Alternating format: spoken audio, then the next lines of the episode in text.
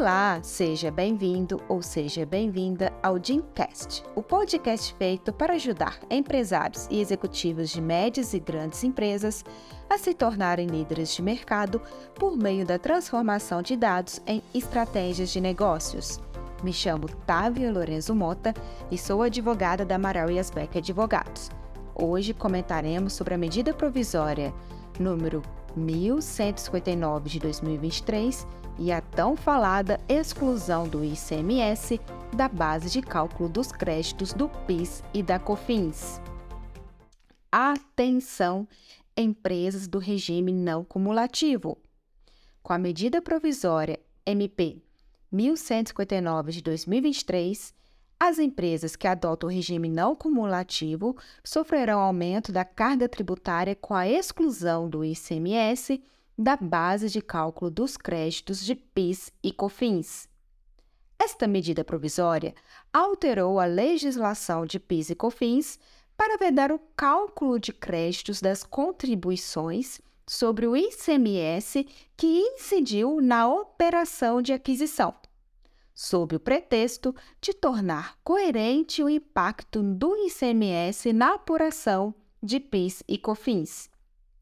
Esta nova regra está válida desde 1 de maio de 2023, o que, a partir desta data, toda empresa do regime não cumulativo deve excluir o ICMS da base de créditos de PIS e COFINS.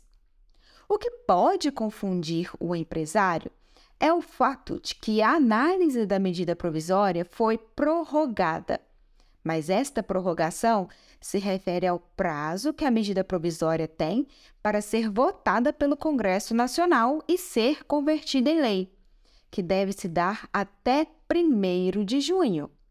E aqui vai um alerta. Como a MP ainda não foi convertida em lei, e se isso não for realizado até 1 de junho, a norma perderá a eficácia, podendo ser desde a edição ou não. Assim, deve-se atentar para, se for o caso, desfazer as configurações do sistema e analisar como serão apuradas as informações referentes ao, maio, ao mês de maio de 2023. A regra da exclusão do ICMS dos créditos de PIS e COFINS pela MP originou várias dúvidas e vou tentar respondê-las aqui. A regra vale, então, a partir de 1 de maio. Então, o que for registrado como entrada a partir desta data, deve o ICMS ser excluído da base de créditos das contribuições.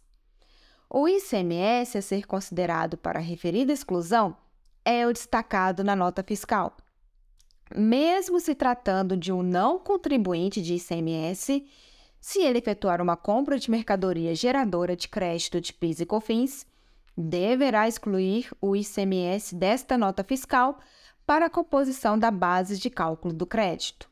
E segundo nota divulgada pela Receita Federal no portal SPED, também o valor do ICMS da compra de imobilizado deve ser excluído.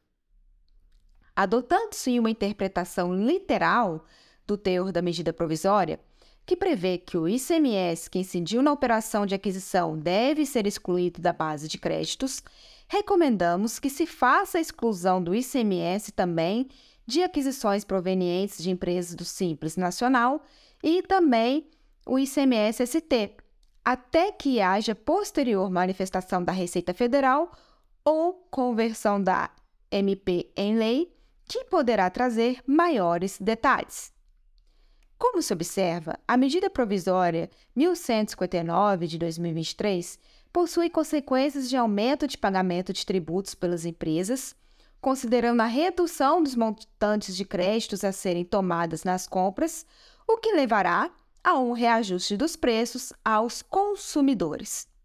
Deve-se deixar claro que há fundamentos jurídicos para questionar a exclusão de ICMS dos créditos de PIS e COFINS. A primeira delas é atacando o modo com que proveio ao ordenamento jurídico, que foi por uma medida provisória, não havendo atendimento aos requisitos de relevância e urgência. Em seguida, defendendo que a não cumulatividade de PIS e COFINS ocorre pelo chamado método subtrativo indireto, de acordo com o qual não há relação com o montante recolhido na etapa anterior para a concessão do crédito fiscal.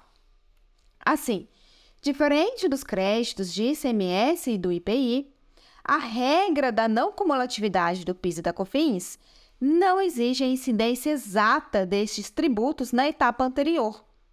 Reforçando este argumento, está o que a legislação dispõe, prevendo que o crédito se dá a partir do valor do bem e não há como imaginar o valor de uma aquisição sem a inclusão do ICMS, que faz parte do preço.